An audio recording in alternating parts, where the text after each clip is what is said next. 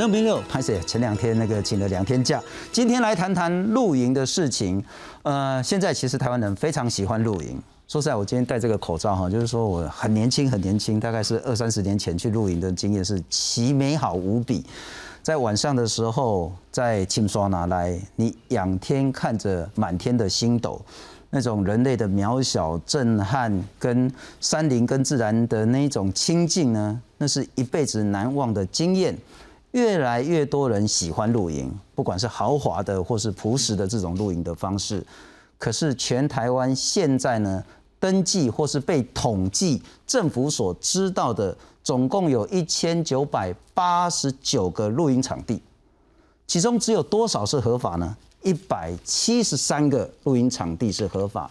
换算下来，政府所统计的只有百分之八的露营场地是合法的。百分之九十二的录音场地通通违法的情形下，行政院现在开始在研究一件事情。那既然如果大家有这么高的需求，是不是现有一公顷以下的录音场地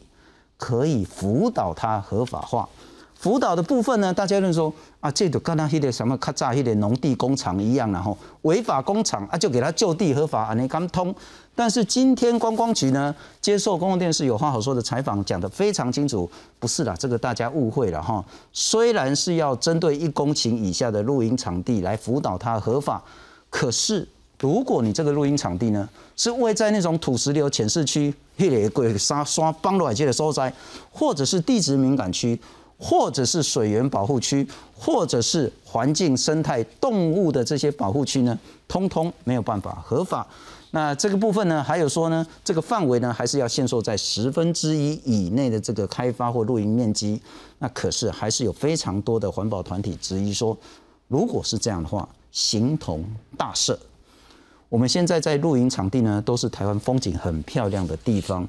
换句话说，这是否是在纵容、鼓励滥垦的行为？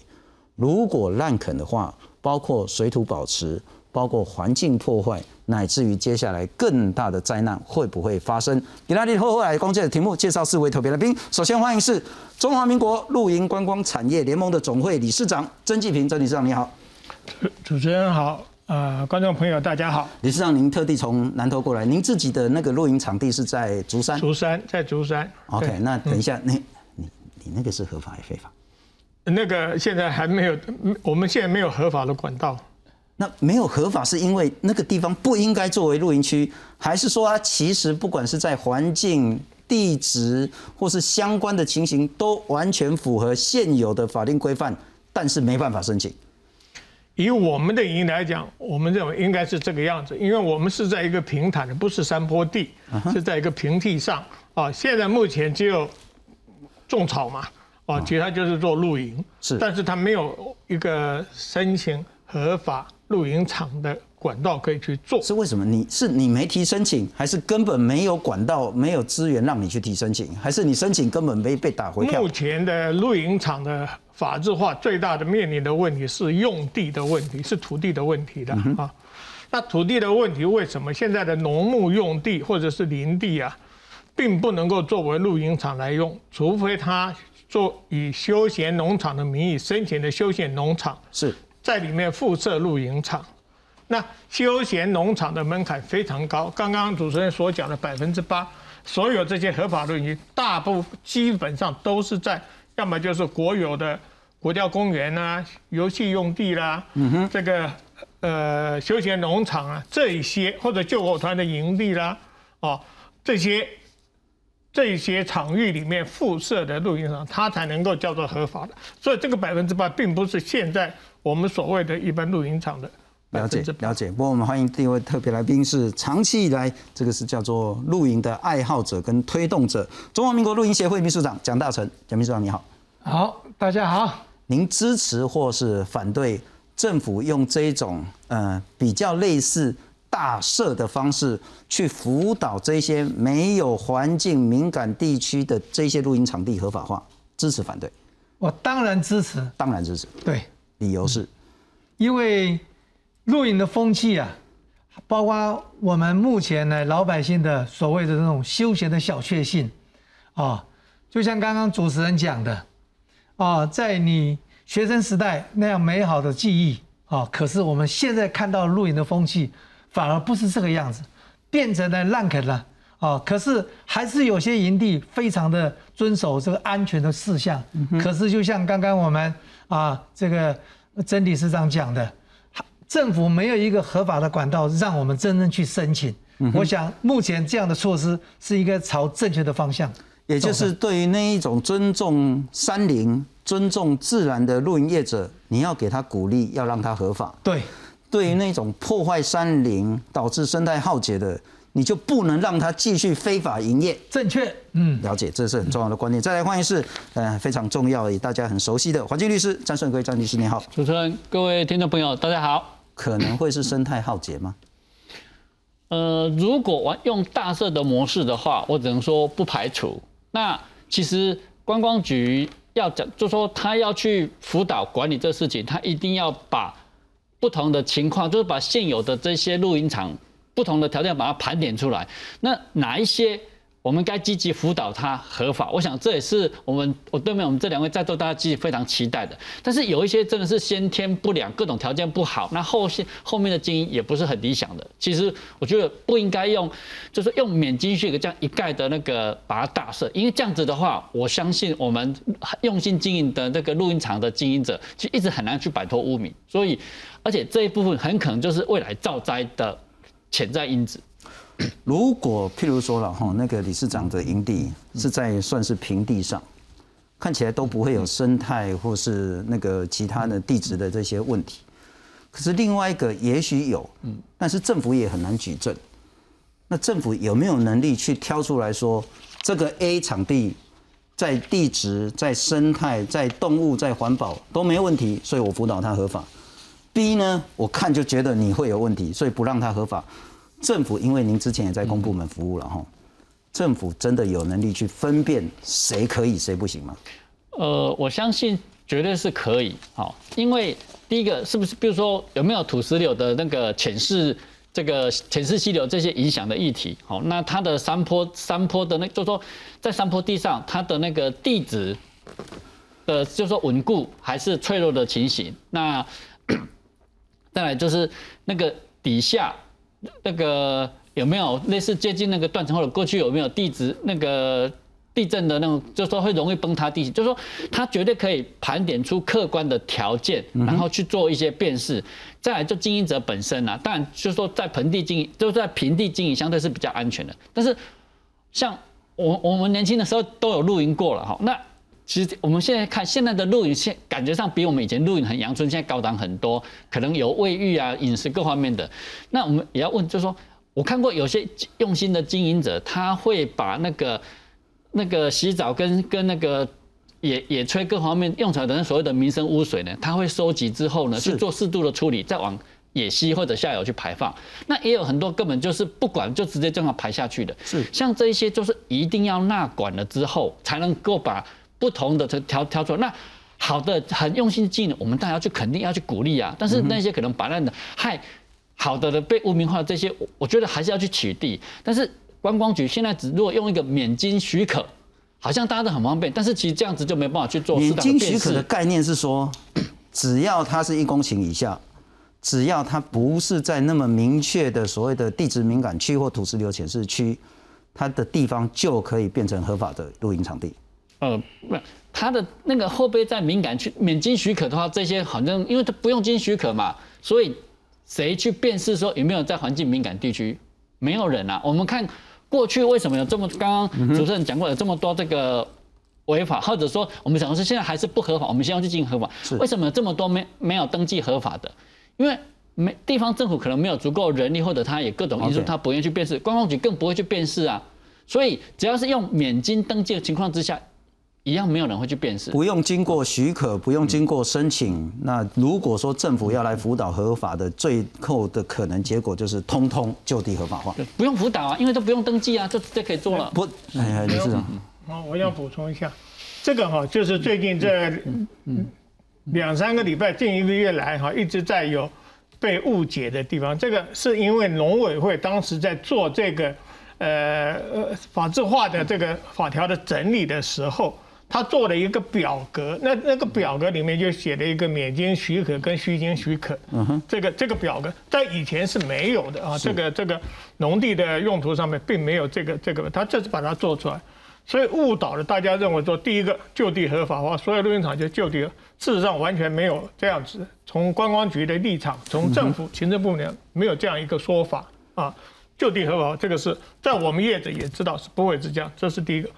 第二个，所谓免经许可哈，它还有一个，因为最主要是在将来有一个露营场的管理要点或者管理办法，这个是要由中央主管机关来定。那现在主管中央主管机关交通部。呃，观光局这个他的职职权还没有明定下来，还没有修法。将来在这个修法如果修从修完成了之后，观光局他就会定露营场的呃管理办法，这里面就会什么叫做免经许可？所有的免验许可里面的项目，像说露营设施啦，像说卫浴设施，它还是有相关的管理的规定在那个管理办法里面的。了解。那这些办法就会规范了这个免经许可，其实都要许可的。是了解，我们等一下再好好讨论一下。我们欢迎第四位特别来宾是地球公民基金会的副执长蔡中岳，中岳你好。哎，主持人好，还有各位观众朋友大家好。不过我想起我寥寥可数的露营经验，那时候年轻的时候，露营不能洗澡是理所当然。我的那个年纪了，是。后来听说哈，这个营地可以洗澡，然后后来还听说还可以洗热水澡，哇，你就吓都吓死了。后来你发现现在的露营啊，少部分了哈，它是车子呢开到那边，就车子上面还可以露营，弄一个帐篷，车子后面那个掀背的弄起来也可以露营，掀背弄起来之后还可以有一个淋浴帐，直接就在那边洗澡。那我想说，那你水怎么办？你的废水洗澡废水你就直接排掉了，你的垃圾怎么办？然后你就在你车子旁边那边烤肉。那你造成的污染怎么办？我还是想问，站在地球公民基金会的立场，我们等一下会再谈谈观光局的完整的一些说法，但你还是认为这会是这十几年来所谓的农地违章工厂合法化的一个另外一个翻版吗？呃，其实站在一个环境组织的立场，我们其实蛮鼓励国人多用露营的方式体验大自然的。大家唯有体验大自然，才会喜欢它嘛。所以其实体验自然是很重要的一件事情。我相信在座大家都认同。但是体验自然，第一个，如果体验自然的过程当中造成了一些环境的危害，不管是刚刚讲水的污染的问题，或者是开发的时候造成一些这个山坡的一些坡地的这些影响，那就。跟我们的初衷有点违背嘛？啊，第二个很大的原则是要露营的地方，尤其是露营地，它它已经是规划一个区域嘛，如何安全？嗯哼，这个安全也很重要。所以其实我觉得要把这个东西合法化的时候，我们可能要第一个先谈的是，既然我们要体验大自然，我们要如何？让它跟环境之间的冲突尽量的减少，因为我从小参加童军团，跟刚刚那个秘书长蒋秘书长一样这样子。我从小从从童子军行义罗浮这样一路上来，就一直在露营，然后确实都还没有洗澡那种露营比较多。那这个东西如何去呃让这个跟环境之间的冲突达到一个平衡，这是一个。那第二个是大家都安全嘛。所以，譬如说，我们现在刚刚其实刚刚那个秘书长大概有简单说了一下，我们大概现在啊，就是刚刚讲说只有八趴合法，三两千家只有八趴合法，大部分不合法的地方大概就是非都土地的农牧跟林业用地。刚刚李李理事长的的的露营地可能就是在这个地方这样子，大概有这么多家。那在这些规范当中呢，大致上来讲哈，一个很根本的问题是，我们要先闪掉危险的地方嘛，对不对？所以这个是坡地灾害的风险管理的担忧。经济部管的这个山崩地滑的环境敏感区，农委会管的土石流的浅示区，还有农委会管的特地水土保持区，还有内政部管的这个这个卫星相关的这个变异点哦，大概有这些厂商，大概两千家，大概有这些地方就位在这个位置。所以这些东西，如果你要开大门让它就地合法，坦白说，不要说对厂商怎么样，对于参加来去露营的人来讲是不安全的。他如果在这个所谓的山崩地滑浅市区的话，它有可能是平平的。但如果这个地方是相旁边的山坡是容易致灾的话，那我们要你你既然让它合法，要保障国人的安全嘛。那当然，刚刚其实理事长提到一个很根本的问题哦，就是我们在现在的这些法令当中，并没有让它这么容易合法，主要是因为这个关系哈。这个休闲农业辅导的办理法当中，第十七条大概有提到，就是如果要申请休闲农场，它是不得小于零点五公顷。所以你如果露营地太小，你反而没办法合法。嗯哼。所以这很有趣哦。所以如果是我们担心开发会造成环境的破坏，露营地相对来讲，它不见得跟盖一个农场一样，开发面积这么大的。是它相对来讲不是一个这么样大型的建设。但如果在那个山峰地地地滑的浅市区就就不用算了。如果在河在农地或那个林地上面，它是因为它太小而不能合法。所以我们现在中华民国的政策法令是说，你如果要经营合法的露营地，可以，你必须面积很大，因为你要休闲农场，因为你要变成休闲农，因为财力要很雄厚，你才有办法。所以这也才是观光局为什么要定这个相关的辅导办法来条例。可是像刚刚李市长讲说，如果我们免经许可，未来是有一个专法。专法有很多的附带条件，必须要满足，地方政府要管理，那或许可能是一条条路。但问题是，现在我们如果美金选格只有一个露营地的管理要点，那个法位阶太低了。换句话说，专法先出来再来谈。对，其实是没办法管的，其实是是有点尴尬的这样子。尤其是地方政府，如果我们授权给地方政府，我相信，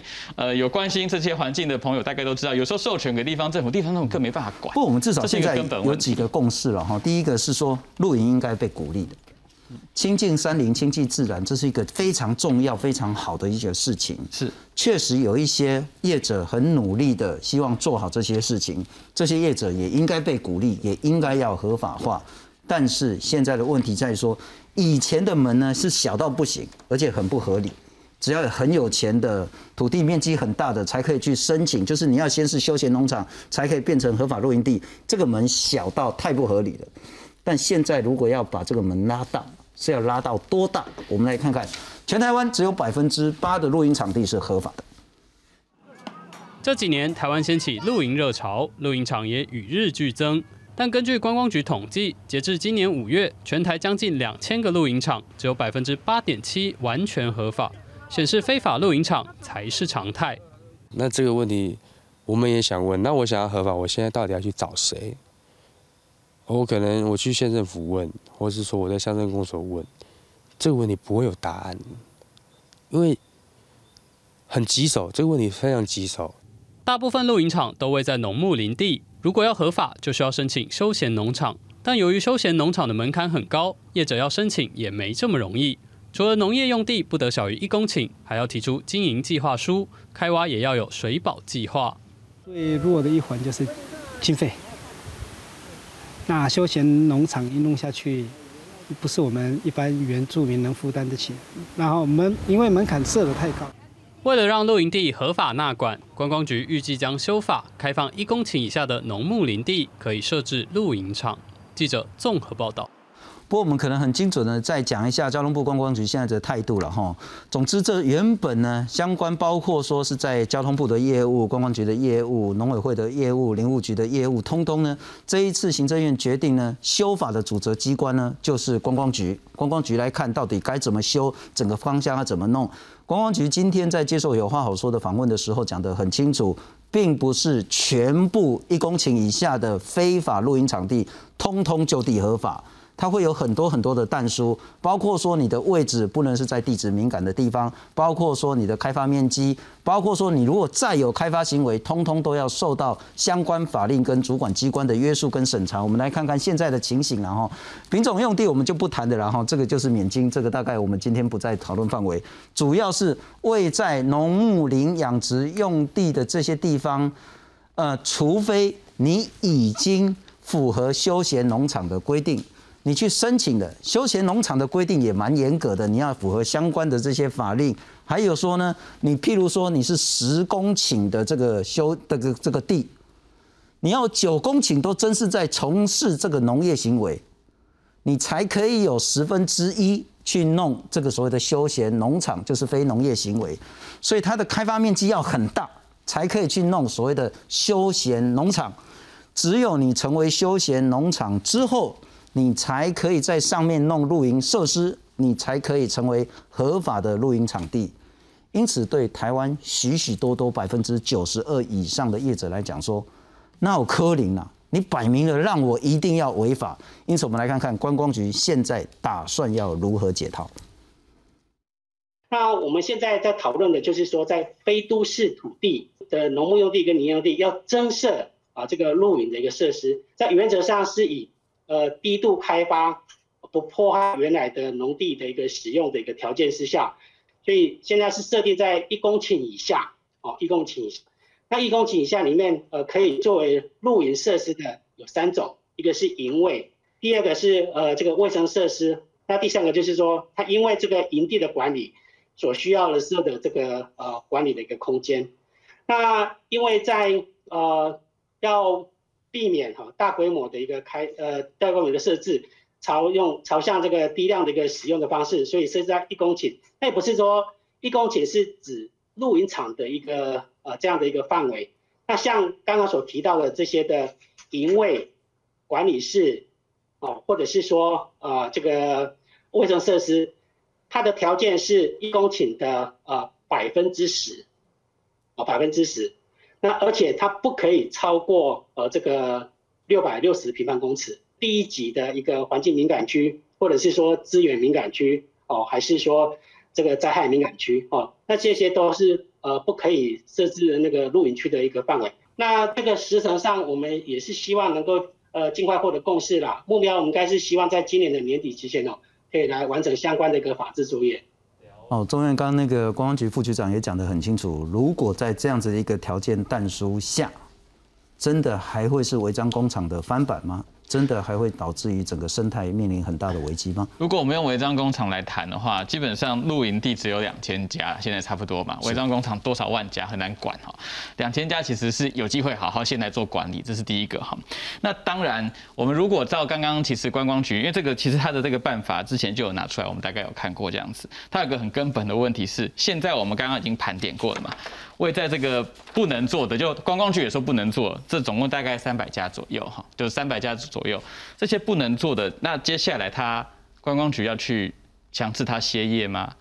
还是要让地方政府去处理呢？我们的违章工厂的管理最大的问题不是没有法管理，是没有去执行它。所以，我们接下来露营地，如果今天照这个所谓我们要做分区嘛，就有的东西可以该合法的，可以合法的，我们想办法让他找一些方式；啊，不该合法的，我们让他歇业，这有办法让他歇业嘛？这是给地方政府管，或是观光局现在在说这些话的时候，可能得第一个回头想的第一件事情。啊，其次这个事情是现在看样子好像是要用一个专法来处理，我觉得这个方向也没有什么太大的问题，因为我们是刚刚讲嘛，我们也是鼓励大家有一个合法的地方、安全的地方可以露营嘛，这是我们也希望的方向。那只是不合法的东西，嘿，我们现在有一个明确的信息说，行政院要朝向专法的方式来处理嘛？呃。说法有很多种，就刚刚理事长说可能会有一个专法，因为现在其实如果只是那个没有没有这样的说法，应该没有。应该我我们的了解，因为我们几乎最近经常在开会的，跟行政部门、跟立法院委员们的话一直在讨论。现在没有倾向于专法，我们现在倾向于就是说，第一个中央要有主管机关出来，那就是交通部观光局。以前一直为这个事情哦，没有主管机关，就后面就没办法谈。第二一个就是说用地啊，用地，因为。就像刚刚那个，地业主管机关，对，就是就是用地到底是怎么什么呢？农牧用地跟林地这两个，其他的那些地我们不。理事长跟中委我请教，如果依照这个相关的，这个都不叫法令，这个都是休闲农业辅导管理办法。对，那行政法办法就是包括观光局或如果是归农委会的话，各部会自己说了就算了，自己改了就改了，就不用在立法院去审，不用三读了呢。对，那行政法规，所以我们现在只有要改一个。如果照现在我们整个跟行政立法部门的沟通啊，我们的业者充分大家都能够接受的一个，就是说主管机关要出来，那现在大概就是观光局。观光局。第二个用地要能够使用，因为否则你一定要透过休闲农场这条路去弄，那就门槛高，根本就没有用。那李市长，我请教你，然后就是说我我不知道，我也许是自己那个见识比较狭隘，观光局的最最最大的政绩。就是让不管是露营啊、观光人口成长，然后让整个台湾的这些美呢，让更多国人跟外国民众知道，恐怕这个地方是不是会有灾害潜势？这个地方是不是对于不管是那个我们的那个什么动物啦，乃至于林相啦，乃至于其他的这些，看起来第一个不是他的专业，第二个也不是他的 credit 所在。那我们把这个露营地的管理让观光局来去做最大的主管机关，合理吗？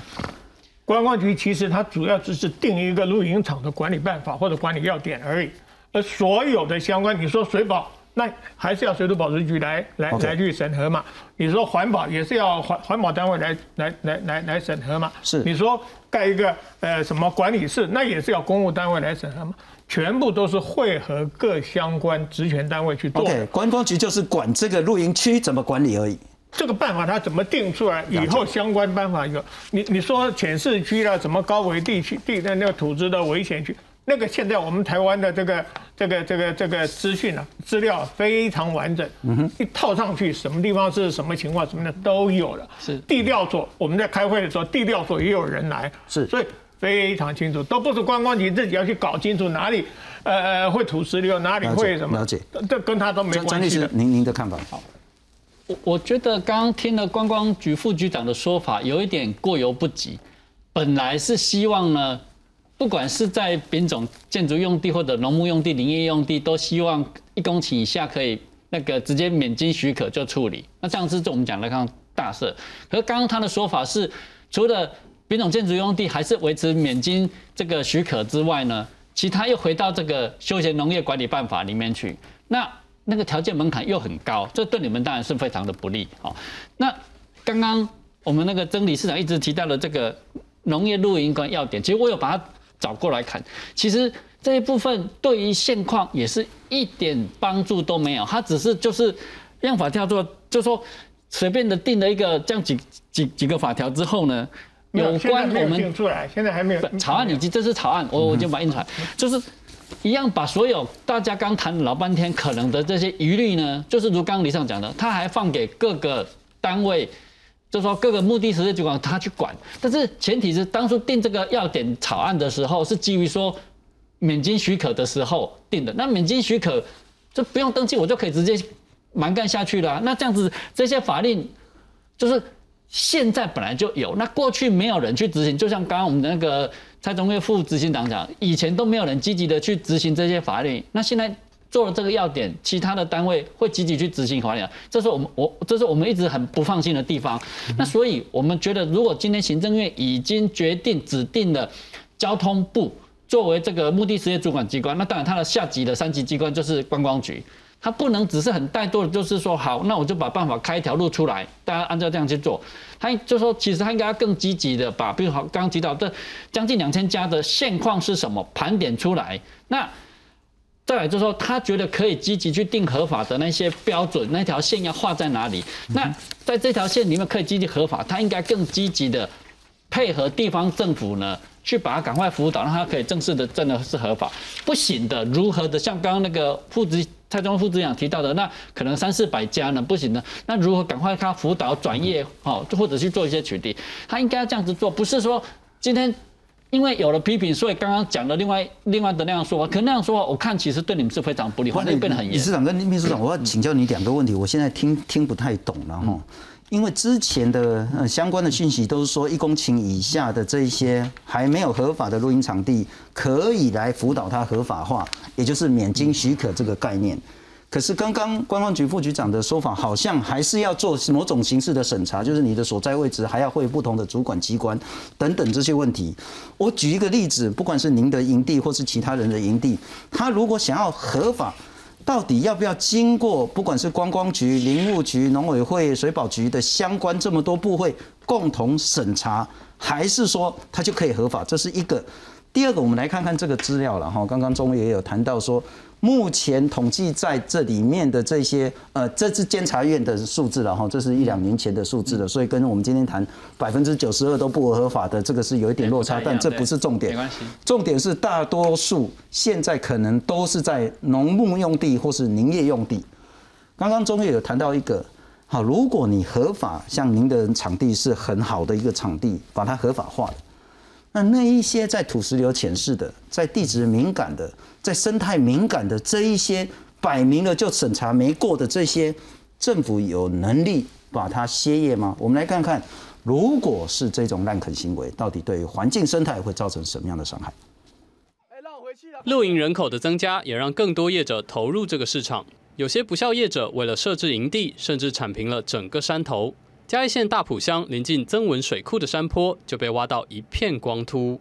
年如果说是有一个大大风雨的话，那么这个土石流这样冲下来的话，哈，对水库啊马上会造成影响。我们所关心的还不是只有它这一个地方的问题，而是它这一个地方所造成的那一种示范作用。除了环境的破坏，位在危险区域的露营地也会威胁露营者的生命安全。二零一八年观光局的报告显示，有两百三十家露营场位在地质敏感区，可能会有山崩的风险。我们要怎么样的去让民众避险？这是一个最基本的出发点，所以我们认为说，在在所谓的地质敏感地区里面，它的相关的条件设置的规范都还是要存在。学者认为，对于露营地破坏环境，并不是无法可管，而是执法态度的问题。以苗栗县为例，县政府稽查两百三十三家露营场，仅仅裁罚八件，比例只有百分之三点四。其实不是法规问题，因为法规该管的都管。我们面临的是一种政府失灵的情况，这包含法律失灵。我们一般来讲，大家依赖的是萝卜跟棒子都一起下了。那我们台湾现在变成说，长期来讲，棒子已经自动只剩下手柄，上面全部被锯光光了。如何让更多人在露营中亲近自然，并保证露营的安全性，同时避免环境被破坏，是让露营产业永续发展的关键。记者综合报道。不过秘书长，我先请教呢，不管是在在所谓的消费者喜好露营的人的角度，或者是站在您的推广露营的角度，我们真的不希望说，哎，有人呢全家兴高采烈的到了一个露营场地，砰一下，像这几天下大雨，人就通通都不见了。那当然，现在是还没有发生这样的悲剧，但是如果滥垦行为再纵容下去的话，很难说。不过我们来看看，包括环境污染的部分，然后其实有很多这些露营场地都有污染的这些问题，包括旅客带来的这些垃圾，包括废水的问题。那说实在，你那个烤肉也会有一些那个空气的污染的这些问题，那更别谈对于所谓的那个生态多样性，对于动物它们的栖地造成破坏的这些问题。那包括滥垦的问题是我们最在意的了哈，呃，包括说那个一九年的时候查呢，桃园、台中、台南六处的露营区违法开发山坡地，六点九万平方公尺，六个足球场那么大，这个叫窃占国土罪。那伤害伤害这个跟我们今天谈的又不太一样，但又有一点关，就是去年的时候有就是应该好一两家人去一个五界那边，在下游那边。那去露营，其实那边根本不应该露营的。那不是露营区了，那根本不是露营区，那是野他自己去那边露营。对啊，对啊。那不过这凸显另外一个问题，说如果没有一个好的露营场地，就会大家乱搞了，就乱跑，然后反而更大的危险。我还先请教秘书长，真的有办法画那一条线，保障合法良心，排除干掉那一些非法没良心的业者吗？今天问题就出在政府愿不愿意呢？对。非法露营区啊，尤其是浅湿区、山崩或是烂垦的地方，有没有？就直接下达啊，这个是破坏国土，有没有？不可以。至于刚刚这个主持人讲的，真的好的一个露营区，其实它面积不一定要很大。是哦，刚刚有讲过啊，你大概有百分之十的这个所谓的这种管理的这个地方，还有卫浴的地方，然后剩下大概百分之九十有没有在一公顷之内？它是做你不要高度的开发。是，刚刚主持人也特别强调。今天露营就是不要制造所谓这种环境的污染，哦，还有安全的问题。像刚刚那个五届的事情，那根本就是他去往那个危险的地方去露营，根本就是不对嘛。是。可是我们今天的露营区重点就是说，这些业者有没有？就像刚刚我们理事长他的营地我也去看过了，根本就是平地啊，对不对？而且没有很很多的这种建筑，而且草地还有树荫都还在。那问题像这一类的。它只要不要有破坏这个水土的保持、环境的污染，厕所也有也有，范围不是很大啊。然后呢，让来这个露营的，就像刚刚我们的环保公民讲的，它可以欣赏大自然啊，让我们的下一代对这个环境还有一种保护的作用啊。因此，我认为我们的政府应该推动，像一公顷之下，你的所谓的管理的设施，还有这个卫浴的地方有没有不能超过百分之十，剩下大概百分之九十有没有？就是露营不能高度的开发啊，这样的话对环境还有一种教育啊，我认为这是正确的方向。是，所以对于真。对于那些违法开辟的，像推土机这样这样搞的，有没有？就直接下令封锁，这样就对了。不过李市长，我听起来应该还是要某种形式的实质审查，才能辅导它合法，而不是通通类似大赦的概念。这个就是我们这个媒体也好了哈，或者说是社会各界人士，没有充分的了解，因为这里面有很多的过程哈，最后形成了一个共识，就是必须要审查的。就是要审查。但是这个审查不是说，呃，你你你你要那个种一个种种种一棵树也要审查，你要铺一片草皮也要审查，所以它有哪一些东西它是叫做免经审查，就是在法令的规定范围之内的就不要。你说呃建筑物建筑物它这个有一个规定，就是说土地的百分之十是百分之十里面，而且最高不能够超过百分之六十，而且是限什么营卫设施、卫生设施以及。那个门房啊，或者是警卫室啊，这些好，这些是免经审查。可是你要盖那个房子，要不要申请？也是要申请，只是不在我们说你认为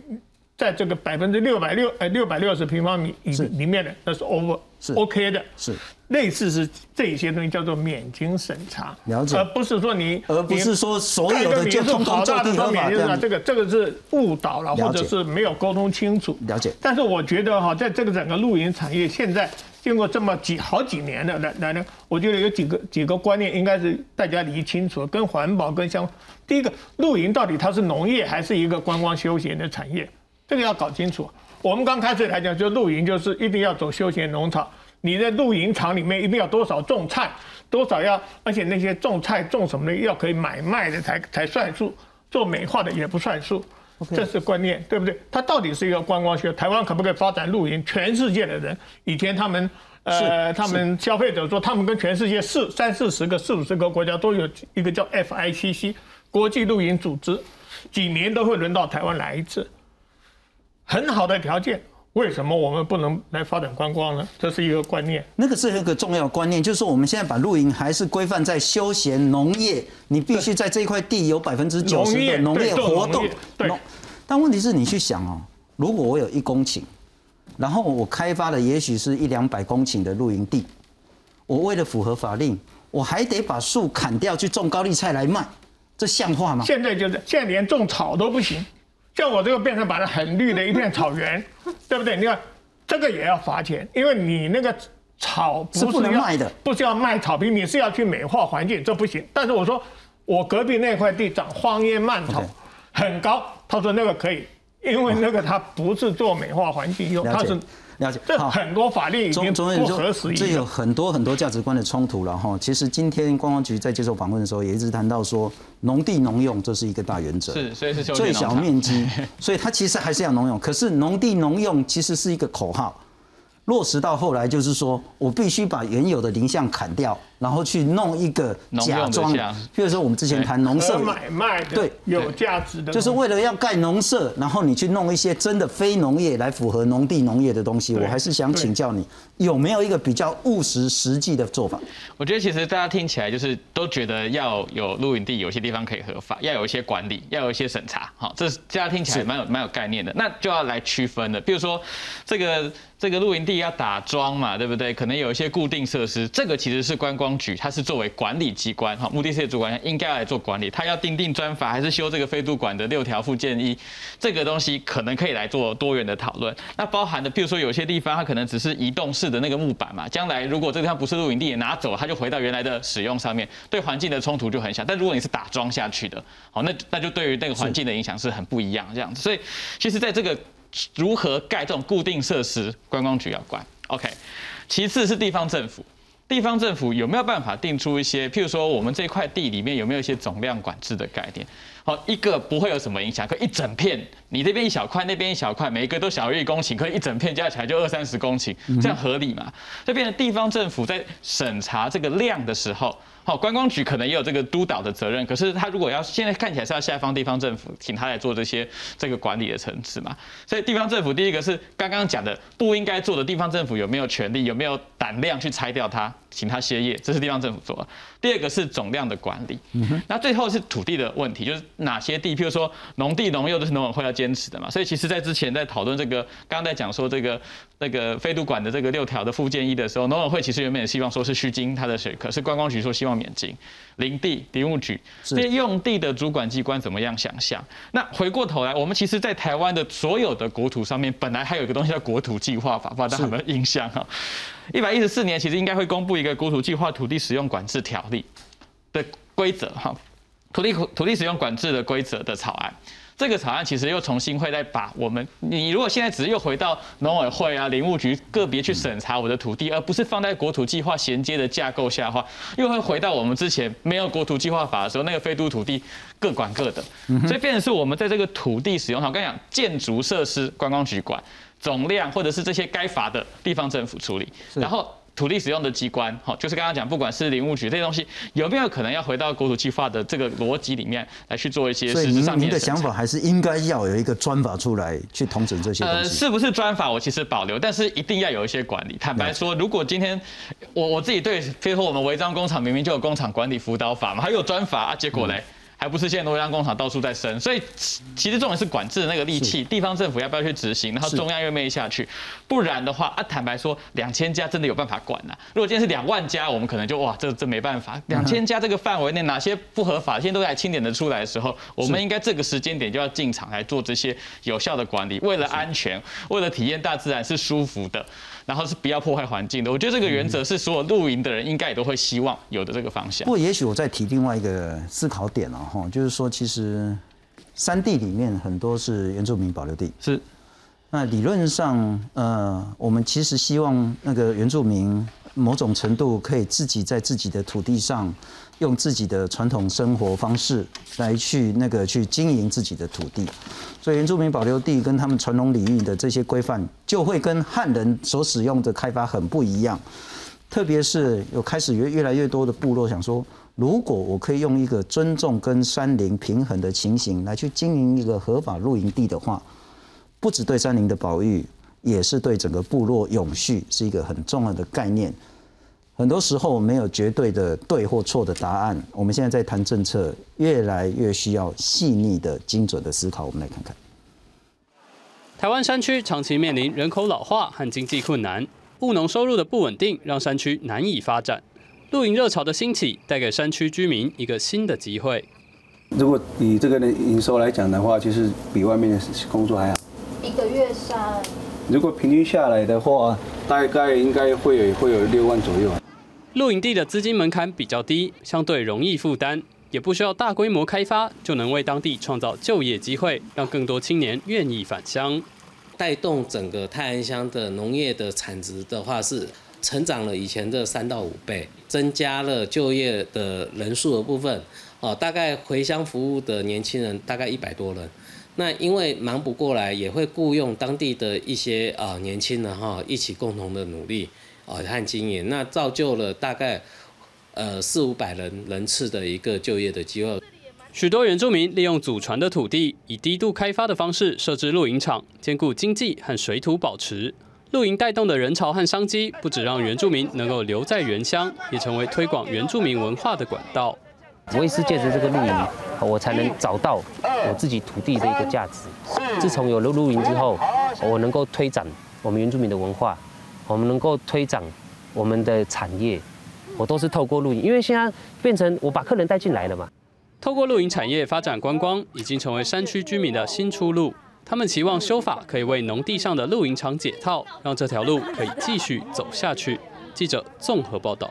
不过，张律师，您大概更清楚说，现在所有的公共政策都没有那种很简单，然后是非分明的这种答案。所有的政策都会牵涉到不同的价值跟面向。我们来看看，露营区呢，包括内政部就牵涉到国家公园法、都市计划法、区域计划法、非都市管制条例规则等等的。环保署有饮用水废弃物的清理法，农委会也有水保法、森林法等等。交通部还有发展观光条例。换句话说。各个部会的各个法令，其实中间是会有一些矛盾冲突的。那这一次呢，是观光局要来主导修法，到目前为止呢，比较倾向确定是说，一公顷以下的露营设施，刚刚理事长有补充的很清楚，不是所有都免金了哈，是特定的比较没有争议的，就免金许可就可以辅导它合法，但。必须符合相关的法律、土地使用以及新开发的，通通都要符合相关的规定。我再请教，在管理露营区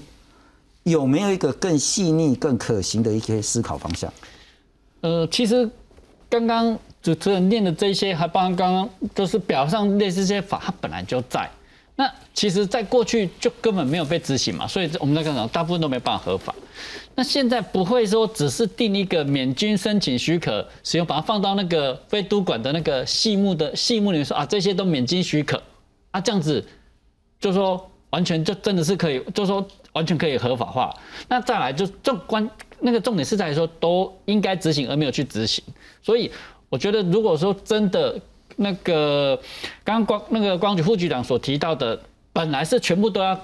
大特色，那现在呢，好像被批评了之后收回来，又走回了那个休闲农场的那个辅导管理办法，那又回到原那个回头路，那这样子其实你们要申请合法化做辅导合法，还是可能会遥遥无期。那我觉得真正釜底抽薪之计啦，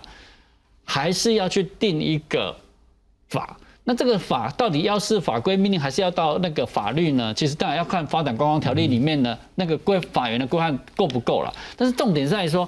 这个这个不管是它是所谓的法律也好，或者只是一个法下阶的法规命令，那个那个法规命令呢，它重点其实还是要把它，我我会比较支持说，露营场的部分把从休闲农场拉出来，这样子你们第一个比较容易解套。那当休闲农场拉出来之后，刚刚提到的在里面要去定标准。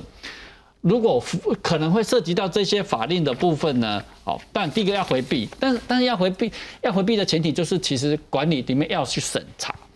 要审查才能知道说我该不该排除。如果都是还是原先构想是要走免，不用审查，不用审查，你就不知道怎么排除。那这些法刚刚提到，本来就在那边，我农 我的这个休闲农场，比如刚刚提到在原住民的这些，嗯哼，学校中，它它其实还可以展现一些原住民的传统的文化，比如说那些狩猎啊、射箭等等这些，但是。这些对环境都没有问题，而且可以可以凸显了原住民的文化。但是有关水保什么这些，其实因为它法本来都在，地方政府都也都不去执行，那不会因为有了别的这个议题存在之后，这些这些法就是地原本不被执行的这些地方公务人员就会主动去执行。那中央如果他要展现一个积极辅导，说我要发展这个对。亲近山林各方面以后，而且是国民热炒的这些这个露营的风月，要真正的要帮助你们，其实他真的要把这个专法定出来，然后标准定出来。嗯哼，不过李市长，我就再请教一下了哈。现在我们其实遇到一个很大的问题，就您刚讲的，我们现在把露营当成是一个农业行为，用农业的概念在管。那这是完全错误的，可是我们的法就是这样子。我们现在呢，因为包括相关的这些土地使用方法，所以我们定了一个叫做《休闲农业辅导管理办法》，也就是你必须先是休闲农场。你去想象一个原住民部落的青年，他哪里有那么多钱去搞了一个几公顷的地去申请休闲农场，再变成合法露营地？所以这是天方夜谭。我想问的还是说。是不是了哈？因为现在的思考好像就是，那我把这个休闲农场呢，说什么这个免经这部分改掉就好，是不是我们就把露营地跟农业切割开来，弄一个不管是政策也好，是一个规定也好，是一个法令也好，专门来让这些合法的露营地、合法非法的露营地可以把它去除掉？呃。经过这么长一段时间，方方面面的讨论啊，其实现在我们有一个共识或者一个结论，就是我们业者跟政府部门，刚刚那个詹律师也提到了哈，其实你要再走这个休闲农业，那是是遥遥不可及，是不可能的，因为这个已经这个法是这个这个行政法规已经是几十年这样子，都都都进不去了，你一一万那不可能的，所以现在很简单的处理六万，第一个中央主管机关先要产生。这个共识大家有了，就是交通部观光局，那就是把它当做观光产业，而不是农休闲农业。第二一个就是要修订《非都市土地使用管制规则》第六条，在它的容许使用项目里面加一个，在农牧用地上面得作为露营场地之用。这样的话是不要经过立法院的，他在这个行政法自自己内政部的那个土地使用，呃，非土地都市土地使用改了一下就可以。合法的在农牧用地上做露营场地之用，那有了露营这个这个第六条的这个修呃第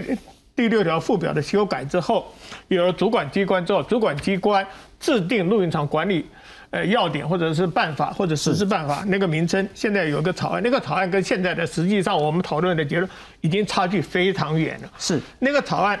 现在讨论的那个结论是，刚刚所有的顾虑都规定的很清楚，你总体的使用的那个有建物的部分是能够多少，不能超过百分之十。我这件事还需要更多更多民众跟政府还有相关的业者还对，是这 NGO 些一哈已经起来。很多方面哈去讨论过，有一个相当的